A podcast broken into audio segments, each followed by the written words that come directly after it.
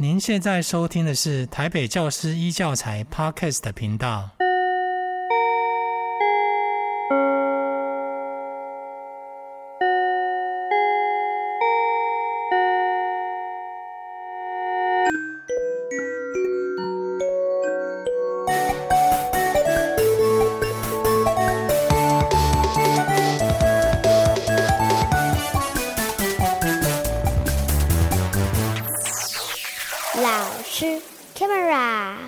收听老师开麦啦！我是志平。呃，在今天的单元当中，我们要介绍的这位来宾呢，看完他的资历之后啊，我非常的崇拜他，然后也很想哦，把他的故事在节目当中跟大家分享。那今天邀请到的这位是五常国中的何明轩老师。何明轩老师呢，呃，小的时候，呃，因为这个视力就不是很好，然后因为青光眼的关系，让他的视力越来越弱。但是他们并没有因为这样子而影响到他自己想要追求梦想跟目标的权利，而且呢，他有非常非常多想做的事情，完全都没有因为视力的问题哦而放弃他的梦想或想做的事情哦，反而得到了很多人的帮助。当然，何明轩老师呢，自己把。呃，自己先做的很好，然后再用自己的能力、自己的力量去帮助其他人。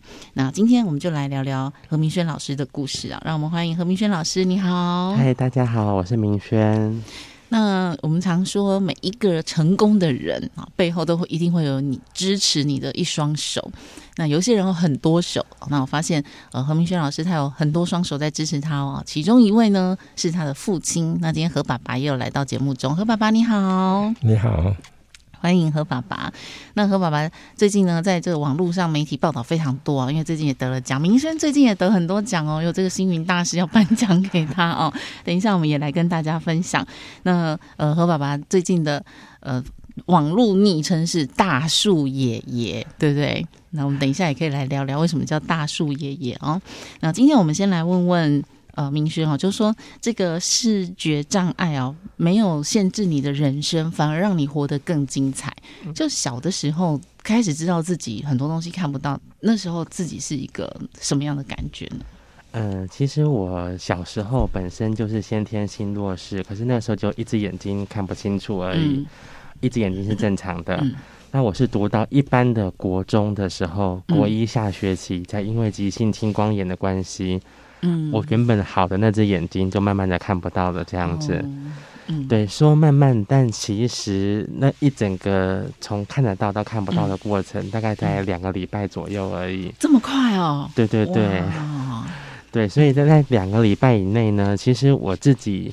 因为才国中而已，其实也不晓得我到底发生了什么事情，嗯，只是觉得我的生活、我的学习，慢慢的都看不清楚了，这样子，嗯，对，然后一直到我呃，连行动、连走到学校安安全的抵达教室都有困难了，嗯，然后才被学校的老师发现我的视觉上应该是有出了一些状况，嗯嗯，那紧急到医院去看了医生之后，医生判定是急性青光眼，要马上开刀。嗯嗯，对，然后开完刀了之后呢，也因为我的视力就没有办法去看到课本啊，嗯、看到黑板之类的，嗯，所以在学校老师的建议底下，呃，休学在家了三年。哇哦，三年呢？对，好，那何爸爸有几个小孩啊？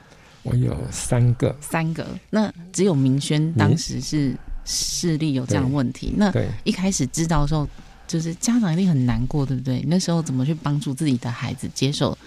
视力就开始退化这件事呢？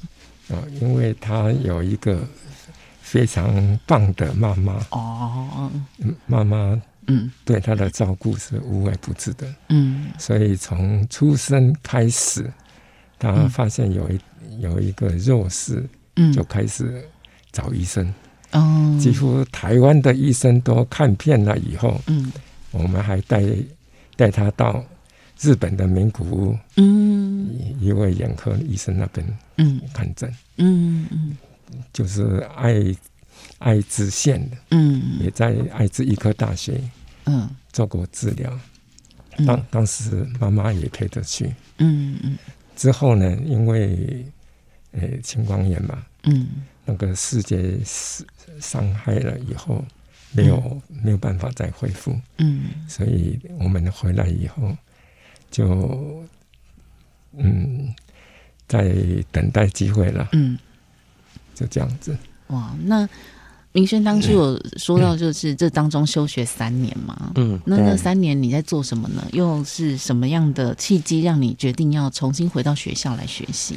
嗯，其实会休学在家的原因啊，也是因为学校的老师他不晓得怎么样帮助一个连黑板、连课本都看不到的学生。嗯，那那个时候呢，我确实也没有办法好好的，例如说在教室里面行走，不撞到别人这样子。嗯所以那个时候回到家里面以后，其实很多的时间都是在跟自己独处。嗯，那我甚至有蛮长的时间，将近一年半的时间，是住在高雄的山上寺庙里面，嗯、等于用。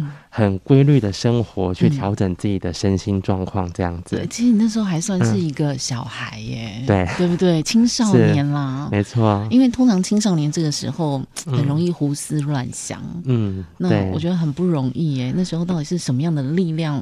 是靠自己吗？还是你透过阅读、宗教等等来帮助你呢？嗯，一方面是因为，对，呃，一方面是。呃，宗教给我一些力量，这样子。嗯，然后另外一方面就是广播，我觉得我跟广播也蛮有缘的。哦、真的。对，因为那个时候其实什么地方都不能去，嗯、甚至在家里面也常常把水桶打翻啊，嗯、杯子打翻之类的。嗯。所以我都跟别人开玩笑说，我是后天性的自闭症。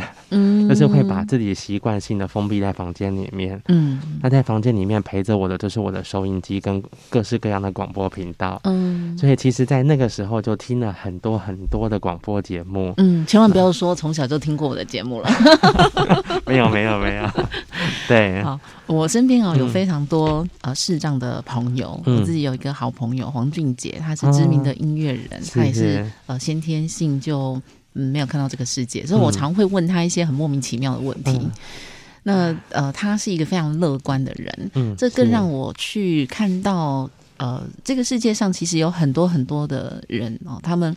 可能怎么呃一开始不知道怎么接受自己先天性的障碍，嗯、但是我发现他们其实过得很好，很乐观，而且我常年跟王俊杰相处啊，我完全没有感觉到他是一个、嗯、是一个视障的朋友，嗯，是。他非常的乐观。那我在网络上看到很多明轩老师的报道啊，你的影片呐、啊，哦、嗯，我发现明轩老师也是很乐观的人呢。你是呃天个性先天就是很乐观吗？还是你如何去调整的呢？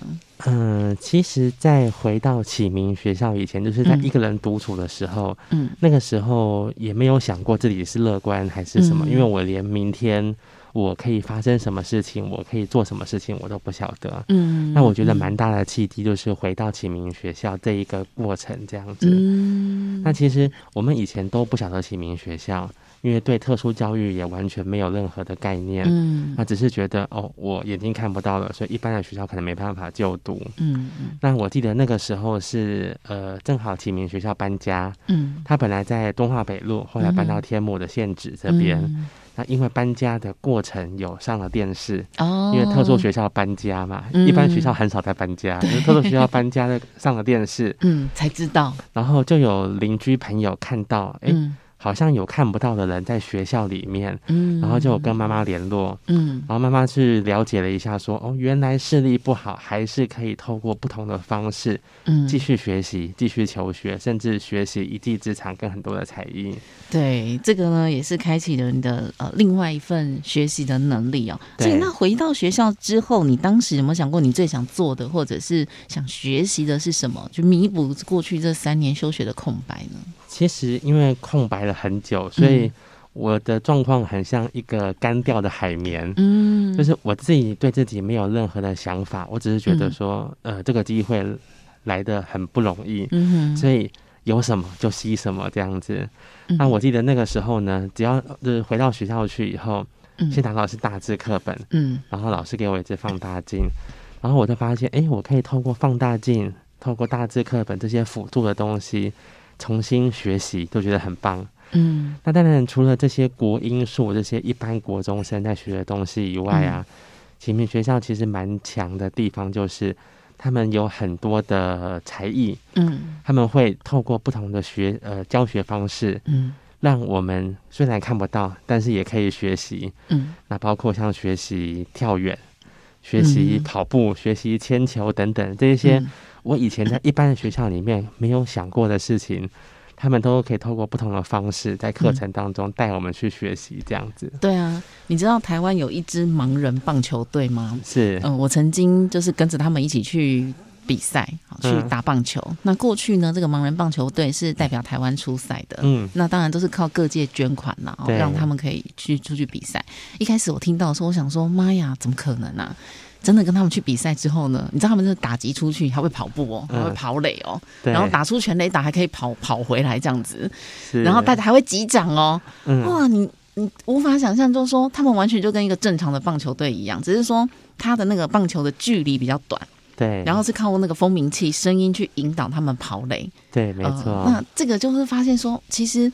呃，有你想做的事情哦，都不要担心，你不要先去想障碍在哪里，而是先去想说我如何克服，我如何做到。是，然后那我觉得这样的观念其实是适用于每一个人的哦。对。那在启明学校当中，呃，有很多的学生透都受到音乐的影响。嗯。那呃，明轩老师也是嘛？那当时呃，音乐对你的影响是什么呢？嗯，其实那个时候学校的老师啊，就希望我们成为一个五育健全的一个，虽然只有视力看不到，但是其他的通通都要很强的一个学生这样子。嗯，所以除了体育以外呢，他们希望每个学生都能够学习一样乐器，或是能够唱歌这样子。嗯，那那个时候因为我自己没有任何的想法，所以老师规划什么我就做什么。嗯哼。那我记得我一开始的时候是在管乐队里面打大鼓，就是那种军乐队的大鼓而已。哎、欸，可是后来发现打一打，好像自己节奏感也还不错。嗯，然后有些老师说，那呃，我应该不是音乐沙漠，所以是可以试着开发一下这样子。嗯，然后就在我们的选修课程当中问我要不要学钢琴。嗯，那虽然家里面有钢琴，可是家里面其实以前都是姐姐在学钢琴，我自己没有去接触。嗯，后来弹了之后才发现，哎、欸，原来我也可以弹钢琴。嗯，然后老师就说，嗯，节奏感不错，韵律感也不错，那试试看要不要来学习其他乐器。嗯，所以陆陆续续就学了长笛呀、tuba 啦 等很多很多的乐器，这样子。嗯，全才能，而且就是管乐、弦乐，通通都有，连钢琴也有。嗯，对，没错。哇，哎，学音乐这个是不是，比如说你五线谱或者那个韵律感一通就？其实全部都通了呢。嗯，其实我们视障者在学音乐这个部分呢，跟一般人比较不一样。我们那个时候都是比较口耳相传，嗯，老师用唱的，我们就用录音机录起来，嗯哼，然后回去的时候就是用听老师的录音，嗯，然后不管是弹琴或不管是吹乐器等等，就是听老师的录音。嗯、我们比较没有看谱，对对哈，嗯，所以你是自己听那个音阶，然后去试。对，然后试出来之后去去练这样子。对对对，没错。哇，哎，所以通常音感都会很好吗？嗯，我觉得在这样子的训练训练之中，哎，自己的音感也变好了。嗯，然后在高中的时候呢，其实学校除了学才艺以外，更希望我们有一技之长。嗯，所以那个时候老师就有推荐我学钢琴调音。嗯，所以在学钢琴调音的过程当中，我觉得我对那个音感的掌握会越来越好。嗯，对。好，那何爸爸那时候啊，就是呃，明轩老师开始去启明学校，我想爸爸妈妈这边一定是觉得很开心嘛，因为终于找到可以帮助他。那那时候他想学音乐啊，那呃，当时家里给他的支持是什么呢？我我跟他妈妈发现他在启明上上学以来，嗯，情绪啊，还有那个学习的乐趣方面，嗯，好像越来越高。所以我们当然非常的高兴。嗯，这个很棒，我觉得可以感感受得到。那呃，当然就是这样，念了书之后，就慢慢慢慢开始接触音乐嘛。那是什么样的情况下让你开始也接触视障生教育？应该是说你后来怎么会想要投入教育工作呢？其实我因为玩音乐太开心了，嗯、所以我一直。目标就是，如果有可能的话，我大学想要念音乐系。嗯，可是因为那个时候国内的音乐环境啊，其实并不是那么的顺畅，这样子，妈妈很担心说，如果我念完音乐系以后找不到音乐的相关工作，哦，那所以他们还是希望我的未来是可以有一个比较保底的一个有保障的生活品质这样子。所以在我高三的时候啊，妈妈才跟我讨论说。是不是除了音乐以外，我可以找别的事情来做？嗯，那我们把音乐当成一个兴趣这样子。嗯，然后我那个时候在思考的时候，其实就在想说，我从一个在。山上庙里的孩子，嗯、然后到天天就是窝在房间听广播的孩子，嗯，变成我现在可以到处去，比如说体育竞赛，然后音乐表演等等的。影响我最大的就是我身旁的这一些视障教育的老师。嗯，那如果我没有机缘当一个音乐家的话，那我有没有可能去当一个？开发别人潜能的视障教育老师，嗯，可是我觉得这两个可以同步啊，也是音乐家，然后也是一个帮助别人的视障教育老师。对对对，所以我后来想说，嗯、那好，没关系，因为家人其实在我身上花了蛮多的心血的，那我就尊重家人的想法。嗯、在大学选选填志愿的时候，我就选了特教系。嗯，对，哇，这个跟呃。你自己所受到的事情，然后用自己的经历去帮助别人，我觉得对很多的视障生来讲啊，就更有说服力。嗯，因为不可置否，我觉得一定会有。呃，视障先天或后天的孩子，他是比较抗拒的，甚至埋怨人生的。没错。那如果由明轩老师有自己的经历来鼓励他们，我觉得他们的接受度一定会更高哦。嗯、所以目前来讲，五常国中的视障生大概有多少人呢？嗯、呃，我们每年的视障学生数量都不一定。像现在的话，在学的一共有四位，嗯，就是两位八年级，两位九年级，嗯。不过在那个我大概七年前的时候，嗯，那个时候最多的时候，同时间有十一位，哦，很多耶。对对对。那一般就是说念呃五常国算一般的国中嘛，嗯，念一般国中的视障教育跟念启明学校视障教育，对学生来讲有什么不同呢？嗯、呃，因为其实启明学校的老师们跟学生们的同质性比较高，嗯，所以老师可以针对视障学生做一个课程速度的调整，嗯，或者是内容的做一个筛选这样子。嗯、可是我们的一般现在的孩子，如果是读的是融合教育，像像我们五常国中的视障学生，嗯，他们是融合在一般的班级里面，嗯。所以，那一般的班级呢，老师的教法还有教学的内容跟质量，都是以一般学生为一个出发点去做考量。嗯，因为毕竟现在在毕业之后，都还是有个会考，嗯，去做一个选择高中的一个依据，这样子。嗯，所以老师都会做一个比较大量的学习。嗯，那我们的适当学生在这样的状况里面呢，其实会花很多的时间去追赶学习的量。嗯对，所以就比较不像我以前在启明学校可以那么的开心，嗯、就是呃又玩乐器啦，又玩社团啊等等的。嗯、他们就是会花比较多的时间在课业的部分。会，因为毕竟在启明学校嘛，所以大家的立基点都是一样的，嗯、是没错，所以进度比较好掌控。对对对。所以在一般国中的视障生，是不是相对比较比较辛苦，比较需要努力一点？对对对，其实都很努力，只是他们努力的内容可能就比较不一样一点点。嗯、所以他们的呃普通。课程也都是一起上吗？对，他们就是大部分的课程，呃，嗯、除了一些比较专业的，例如说像同学在学一般的电脑的时候，嗯、他们可能会来我这边学盲用电脑。嗯，那同学在上体育课的时候，他们会过来我这边上一些适应体育或是特殊的体育项目。哦，就是对某些非关考试科目的，对对对，这一些，然后他们就有自己独特的教学方法。那其他的科目像国文、英文、数学等等的，大部分时间他们都是在班上上课。那他们。呃，是用点字版的吗？嗯，还是说也是拿放大镜？呃，有学生用点字，也有学生拿放大镜。我的好朋友王俊杰吗？嗯，他以前开演唱会，每次开演唱会啊，我就看他的手在他的大腿上那边摸来摸去，摸来摸去。有一次我就发现了，原来他的歌词就是点字，他就在那边摸来摸去，摸来摸去。对，没错。我就跟他说：“你这样好好，都不用背歌词。”小抄就放在底下，像我们都还要拿起来看嘛，对不对？对对对。然后你就这样摸摸大腿，就有歌词了。或者像一般演唱会前面都有一个字幕机这样子。对对对对对哦，嗯、所以我常跟他开玩笑哦。嗯。那这个也是让我们知道说，其实哦，有很多东西你可以善用一些工具，对，来辅助你。是。那呃，还是想要问一下，带领视障生的过程当中，嗯、你觉得最大的挑战是什么？嗯、呃，其实。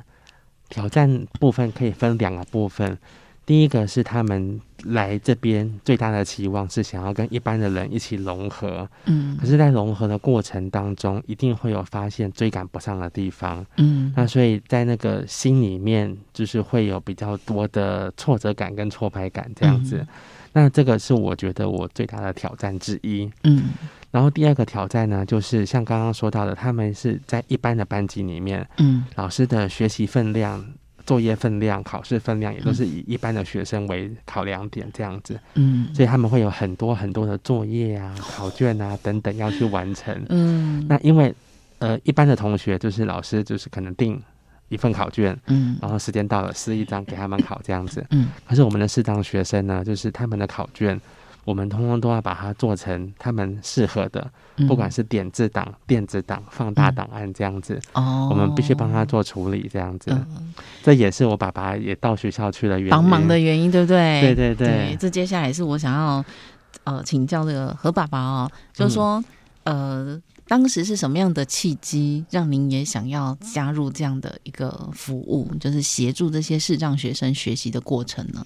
因为在民国九十九年的时候，嗯，从公司里面退休下来，嗯，那时候民先学学校那个学生师长生正是很多的时候，嗯，他们所要用的考卷呐、啊，嗯，补充教材啊，嗯，就是用纸本的话，他们根本就没有办法念，嗯，所以我们要把那个。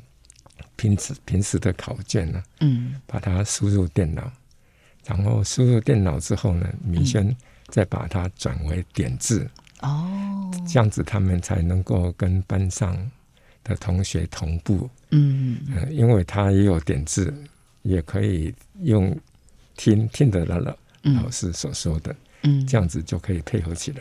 哇，所以何爸爸是每天都到学校吗？哎、欸，几乎每天都到学校。哇，很棒哎！已经十二年了，十二年了。对，那何爸爸，你退休前的工作职业是什么呢？我退休之前在大大同公司服务了三十二年。哇！然后，嗯，明轩在彰化念书嘛，嗯，所以他三年以后呢，我就这边的。诶、欸，申请退休，嗯，到彰化去陪他，对，陪他，哇，一共陪他三年吧，哇，第一年到第四年都是妈妈在陪，嗯，嗯，那第三年、第二年开始呢，我我加入，嗯，就一共我陪伴了他三年，他就毕业了嘛，嗯，那他毕业我不能就给跟着跑啊，嗯，我还是在继续在彰化服务了七年。一一一直到六十五岁退休才回台北。哇，明轩这边是不是对爸爸妈妈给你的支持，嗯，充满感谢？嗯，是啊，对不对？对，没错。那，嗯、呃，何爸爸在这个过程当中，我刚好问明轩嘛，教视障生的挑战，但我也想要问何爸爸，就是说陪伴明轩的过程中，那您自己您觉得最大的挑战是什么？你们应该也有吵过架，有冲突过吧？嗯，很很。很少，很少，哇塞！因为他都非常认真，我们只能支持。哦，嗯，大概没有什么好争执的，就是陪到他的兴趣所在，他要学习，我们就尽量的陪伴他。嗯，所以你看，爸妈也支持，那明轩老师自己也是很认真努力，也也个性温和啦。嗯，那大家就是一起面对。人生的人家所谓的障碍，那其实呢，你也可以视不视它为障碍，是没错，对不对？对，我看很多就是我的这个好朋友 王俊杰啊，我都发现他人生无障碍啊，嗯，哦，他什么事情都非常的乐观，甚至还会成为我的心灵老师。好，那呃，接下来想要了解，嗯，怎么样去带领视障生学习音乐？就刚才明轩老师有说嘛，过去你的老师教你，就是老师。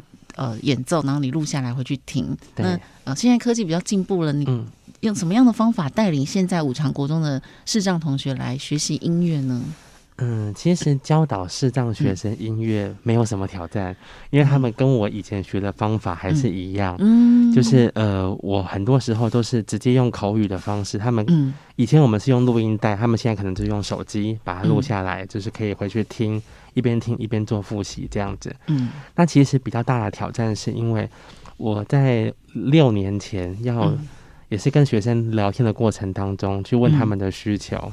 嗯他们觉得社团是他们在学校里面学习的一个比较弱势的项目。嗯，因为我们学校的社团比较多都是像是羽球啦、篮球啦、桌球这一类比较活动的课程。嗯，比较少视障生可以完全无障碍投入的。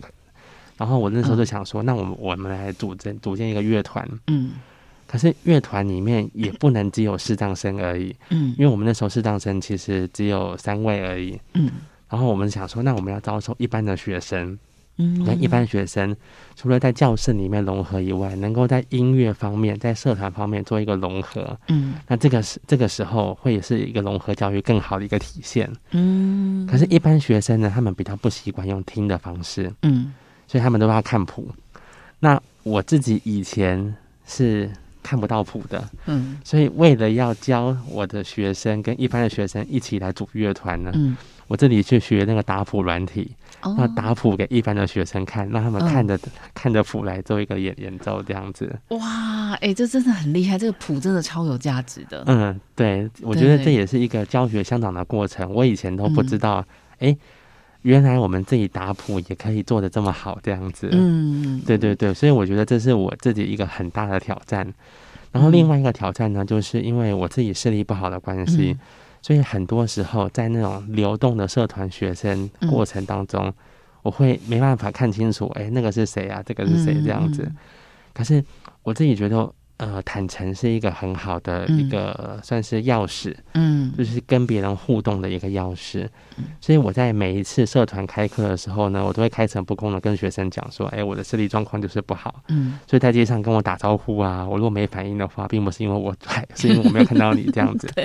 那在社团上课的时候呢，如果你们发现我因为视觉的关系有什么没有照顾好你们的地方的话，你们也可以跟我直说。嗯，如果说你们看到我哪里做错了，哪里做不好的话，你们也可以跟我讲，那我这边就是做一个调整。嗯，对，对啊，这个啊就很有趣。我还是要讲我这个好朋友王俊杰。嗯，他呢，我们每次出去啊，有一些地方他抽烟嘛，嗯，上面就有那个写。此地禁止吸烟这样子，嗯，然后我就会好心的提醒他说：“哎、欸，俊杰，俊杰，这里不可以吸烟。嗯”一公滴到滴到，我说就贴在后面。一公不要紧啦，我前没看我啦，继续抽烟，也蛮有趣。但是他还是很快就会吸掉了，这样哦。嗯、但是有时候就会这样，因为他不知道嘛，嗯，人家告诉他，但他又很想抽烟。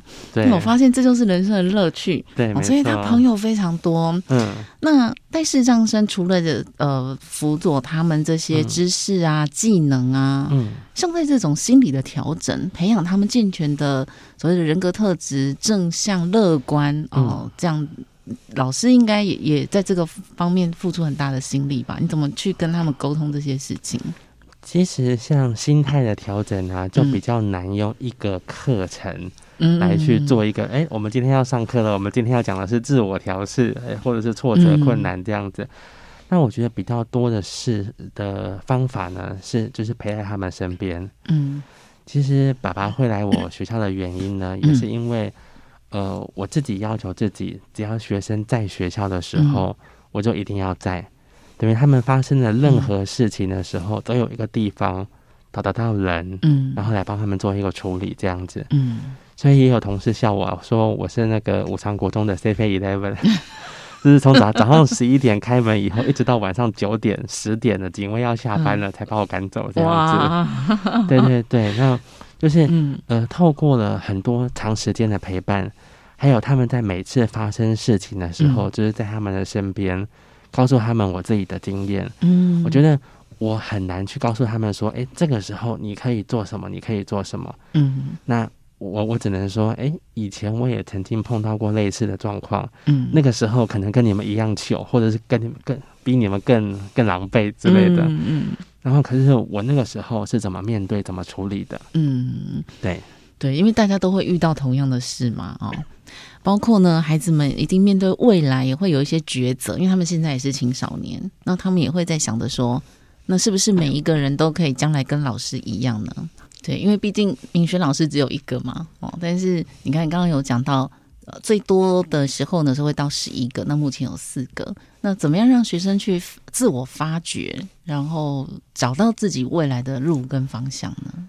呃，其实每个学生的个性，还有他们的能力，还有家长的期待都不同，嗯、这样子，所以、嗯、而且我们国中只有三年的时间而已，嗯、那我自己是。在他们进来的时候，先透过一个比较长时间的陪伴，嗯，然后去思考，像这样子身心特质的学生，他们适合什么？因为也有一些学生，他们曾经立志过，哎，想要当特教老师，想要当师当老师这样子。嗯，可是我们都会跟他讲说，哦，这是一个很艰难的工作。对，那我都会用用我自己的经验，啊，例如说我。透过我必须克服什么样子的条件，嗯，才能去当成一个比较好的老师，嗯。那如果你们对这个职业有兴趣的话，那我们具需要具备的能力有哪一些？哪一些？哪一些？这样子。就是帮他们去做条列式的分析，嗯，那因为我觉得学生的潜力是无穷的，对，我们很难去说，哎，你不适合，或是你适合，嗯、我们只能帮他去分析说，哦，你适合什么样子的工作，嗯，那你需要具备什么样的能力，嗯，例如说当老师的话，你要具备什么样的能力？耐心啊，爱心啊，这最重要的。没错，而且还有挫折容容忍力，跟跟时代一起进，一直进步的一个能力，这样子。情绪控管啊。对对对，那我都必须跟学生分析说，你必须具备他这这几个能力。嗯。那你现在已经有的有哪些？还需要努力的有哪一些？哇，好疗愈哦。嗯，没有啦，其实还有，嗯，例如说学生对他可能觉得说，哎，自己。很喜欢跟别人吵架，他说：“那我以后去当律师好了。欸 ”我说：“不错耶。”我说：“好，这是一个好志向。”那也要吵得有理呀、啊。对，没错。嗯。然后，因为我自己的学长里面有那个炳宏，李炳宏。嗯。对对对，所以我就会说：“哦，那如果你想当律师的话，我来帮你找一个已经天天在跟别人吵架的，对，天天用理、嗯、用理论跟别人辩证的人。”嗯。啊，律师，我们请他来跟你聊聊，分享一下。对对对，嗯、那让让让你知道一下，说，哎，你心目中你想象的，例如说律师是不是就是跟你现在的想象一样？嗯嗯。那我们也透过他来告诉你说，如果你想要成为一个律师的话，嗯，你必须具备哪些能力？嗯，对。那例如说像像炳宏啊，他就跟我说，嗯、我在跟我带学生跟他聊天的过程当中，他说你要几乎把那个六法全书全部背起来。那你喜欢背书吗？嗯 然后那种学生说：“呃，背书算了，算了，我不想背。嗯”因为他就说：“因为律师就是这个样子，在法庭上面，对方的律师提出一点的时候，嗯、你不能在那边翻书，对啊，你马上就要从脑袋里面 data 就要找出来了。对对对，没错。嗯、所以他就说，视障者，尤其是我们是视障，嗯、总不能在现场拿个放大镜在慢慢慢翻书这样子，一定要够快。对对，所以可以透过这个方式。”让学生知道说，哦，原来律师或者是法律相关的工作，并不是他想象中的这么简单。嗯、对，那我们就是可以透过，哎，那你目前具有的特质有哪一些？嗯，那这样的特质可以胜任什么样的工作？嗯哼，你对这个有没有兴趣？想不想思考一下这个方面的个工作？这样子。哇，对，所以你们等于是一人在学校，两人服务啊。因为这个何爸爸也是每天到学校，每天早上八点就跟上下班一样。嗯，何爸爸，我觉得这样蛮好的，这样就没有什么退休症候群。对不对？对，我是比较晚一点到学校，嗯，然后早一点回家，嗯，因为家里还是有些事要我来做。对对，出来待机嘛，是爱走然后是的，一方面可以避开上下尖峰时段的人潮啦，哦、一方面其实爸爸真的很辛苦，可以像我一样，我都可以抛家弃子的，嗯、家事也不用做，就是专心在学校为大家服务 这样子。嗯、可是爸爸家里面还有很多人要帮，要等他服务。对，家事有负责哪些？拖地、煮饭。煮饭不必，不做不必。像我先生也要负责家事，哎、欸，我觉得我爸爸这样很棒哎，就是也有分担一些家务，然后白天又陪陪着儿子这样。然后何爸爸这几年又得了很多的奖哦，就包含这个长青志愿服务松青奖。得了很多的贡献奖，志愿服务贡献奖，很棒。这都是学校提名的吗？对对对对，学校推荐的。而且我觉得是很好的榜样，因为哦，我觉得人生的启发真的是在青少年时期。那时候我们看到好的模范，这个 image 印象都会放在我们的脑海里。当同学们看到呃何老师这么的努力教学，那何老师的爸爸，嗯退休之后呢，还服务这些年轻的学子。我觉得其实生活当中对孩子们都是很好的典范。然后也让我们知道说，其实，呃，不同的年纪啊，你你只要有想做的事情，你都可以去努力的。因为我们其实知道有很多的长辈啊，很担心退休，或是退休完之后呢，就开始自怜自爱啊，哦，很多埋怨呐，哦。但是其实我们透过何爸爸每天对自己生活的规划，你就会发现说，哎，其实人生有很多我们可以想做的事。那何爸这这十几年当中，在学校服务，你自己觉得最大的收获是什么呢？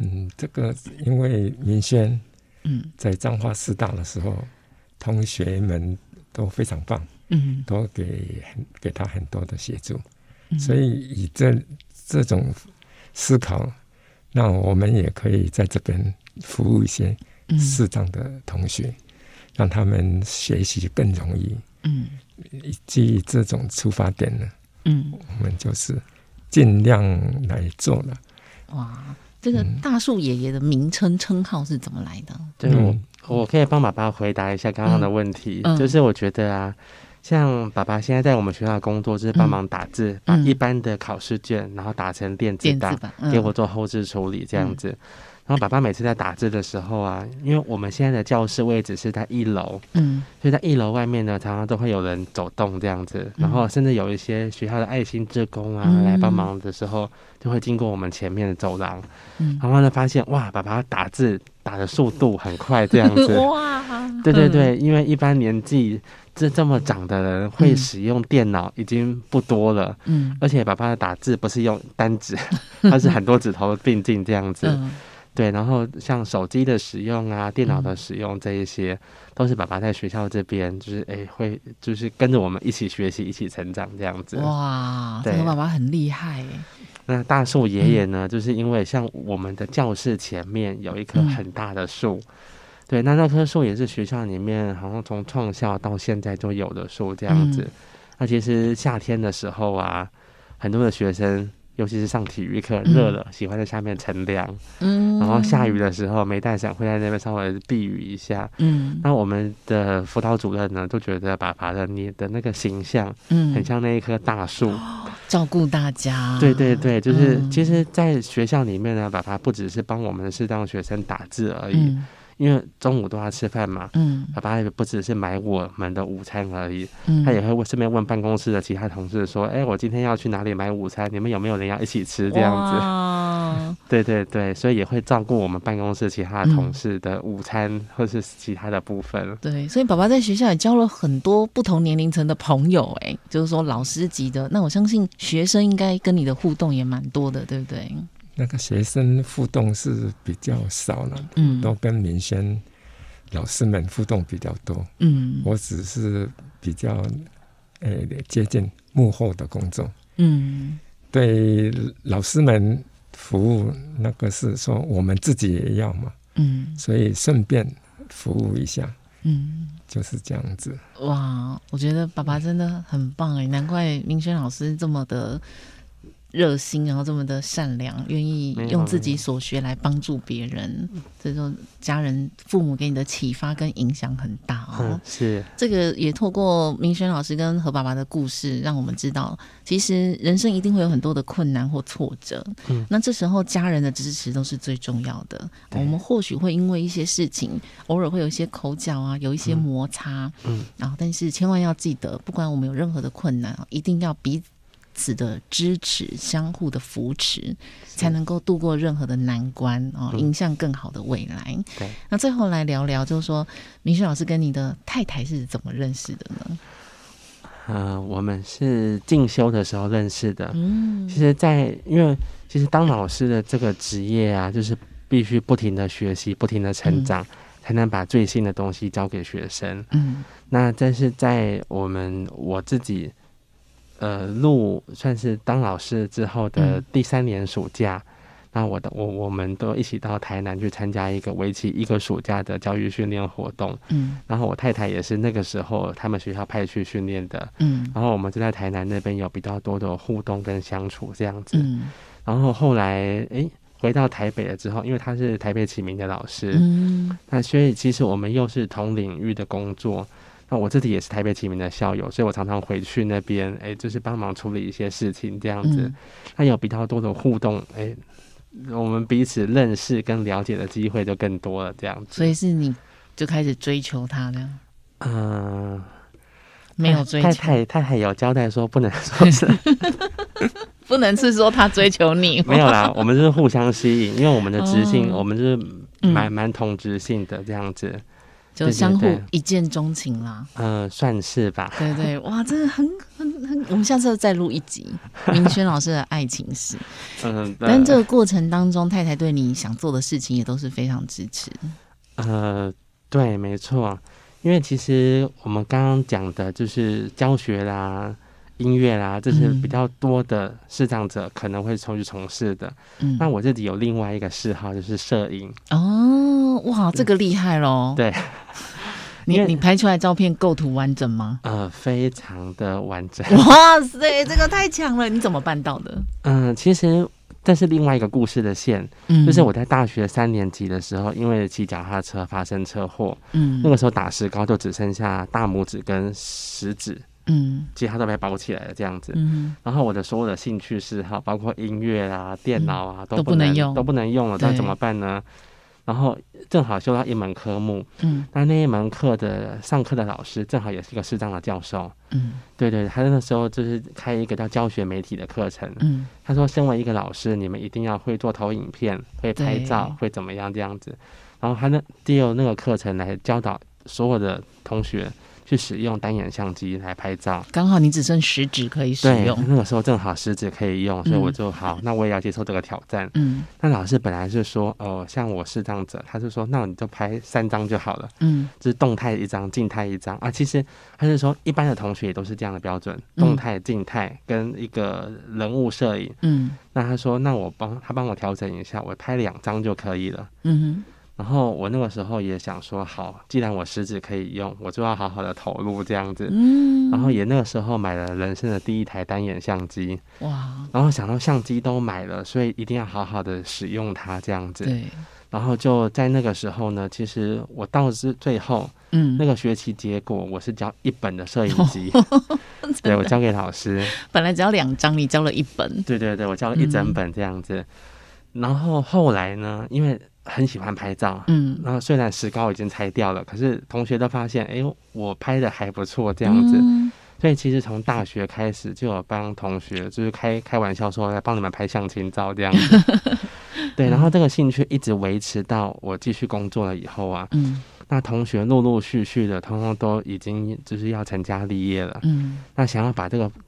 把这个过程记录下来，都需要有婚礼摄影师。嗯，那一般行情的婚礼摄影，其实都行情都还蛮贵的。对对，所以他们都想说，哎，有能力的话就请婚礼摄影师。嗯，没有能力的，哎，以前明轩很爱拍照啊，那就找他来帮忙拍一下好了。嗯，所以我其实从就是在工作的过程当中呢，嗯，就开始帮我的同学们做婚礼摄影。哇塞！然后呢，我的太太那个时候也跟着我，嗯，她本来。一开始是凑热闹，想要说，哎、欸，想了解一下视障者玩摄影是什么，因为他也是完全不没有这个概念这样子。嗯，然后后来跟着我一起去跑了几场婚礼摄影以后呢，他说，嗯，好。他觉得他也想试试看这样子，所以那个时候他也自己也买了一台单眼相机，嗯，然后就变成我们就常常一起出去做婚礼摄影这样子。哇，那您的太太的视力是正常的？哦，她是正常的哦。对对对，然后我们就常常会，哎，我拍完照片以后，他帮我选照片哦。对对对，或者是有需要做一些裁切啊、调色等等，他可以帮我处理这样子。然后还有到我最近就是花比较多的心力在乐团这边，嗯，那其实乐团这边我嗯就花了蛮多钱买乐器，他也都没有，就是没有任何的怨言，就是说哎好，那你可以就是我做你想做的事情这样子，他也是在默默背后默默的支持我。甚至我们在一开始成立乐团的时候呢，嗯、就是他也带着小孩，嗯，那个时候才刚满月而已，就带着小孩来学校帮忙这样子。好，其实啊，我觉得光家庭这一块有很多好聊的，比如说你要帮忙育儿啊，那你可以帮忙抱抱啊、冲奶粉这些呢。呃，其实，在家庭的分工就就有蛮多的事情可以聊这样子，嗯、因为其实像一开始就是小孩出生的时候啊。嗯。要换尿布啊，要泡奶粉这一些，因为视力的关系，嗯，我没有办法做的非常的好，这样子，嗯、对，那就是那我做我能做的，比如说家里的整理啊、洗衣服啊、嗯、这些就我来这样子，嗯、然后像要要抱抱啊、要换尿布啊、要冲奶粉这些都太太来这样子，嗯、那随着小孩慢慢的长大了，嗯，都变成说我们的分工就会重新做调整，嗯。例如说，小孩子陪玩，嗯、呃，就是哎、欸，那他喜欢踢球，嗯，喜欢去公园玩，喜欢跑跑来跑去的，那就是我来陪这样子。哇，哎、欸，所以这真的很有趣，哎，嗯，下一次我们应该要再来聊一聊，怎么样在生活中去陪伴你的家人，然后付出对小孩跟家人的这些爱。嗯，那最后我们再花一点点一分钟的时间分享一下，呃，大部分呢视障生呃未来的选择就业选择大概有哪些呢？嗯，其实我在两三个礼拜以前呢、啊，参、嗯、加一场爱盲三十年的活动，这样子。嗯、对，那那一场活动，我我我是听礼拜天的专题演讲。嗯，那那个他们的执行长在专题演讲的开始的时候呢，其实有说他们在前一天的礼拜六，请了十二个领域不同的职种的视障者来分享他们的生活，分享他们的工作。嗯里面像包括电影配乐啊，嗯，那或者是城市设计啦、嗯、等等的，那真的跟以前所认知的，比如说按摩啦，嗯，然后电话客服啦这些很不一样，这样子。嗯、所以我觉得，呃，我们目前的科技在不断的进步，对，其实视障者可以从事的工作应该会越来越多元，越来越多这样子。没错，对。那现在我们的学生呢，我就告诉他们说，你们就是。培养学习的这个能力，嗯，而不是学电脑，学什么学什么，嗯，是你们要不断的学习，学习这件事情，嗯，只要有任何新的东西呢，你们可以的话，就跟着一起掌握，一起学习，这样子。对啊，我的那个好朋友王俊杰，嗯、我当年认识他哦，就是他跟我要 MSN，嗯，然后我想说，那种邝阿伯跟我要 MSN 干嘛？真假哈？然后回去他真的就用 MSN 跟我聊天，嗯，我想说你炸盲吧。哦，他打字比我还快，后来才知道他是用语音输入的。嗯、那我打字很慢，所以他用讲的就比较快。哦，我自己是用打的，我打字，我甚至可以用打字的方式来说话，嗯、就是用打字，然后电脑会说话嘛，我就用打字的方式跟我儿子玩。哇！他问我问题，我就用打字打字回答他，然后电脑就会说出来。对，没错。所以善用这种科技的工具，对对，就不用太去局限。是，那我觉得未来是很。多很多事情是可以做的，哦那就像明轩老师刚讲的，要永远保持有学习的心啊！哦，嗯，好，今天时间的关系，希望下次有机会呢，我觉得明轩老师可以自己开一个 podcast 的节目，跟爸爸一起来聊聊聊学生啊，嗯、聊聊怎么跟。这些孩子们互动啊，怎么帮助他们？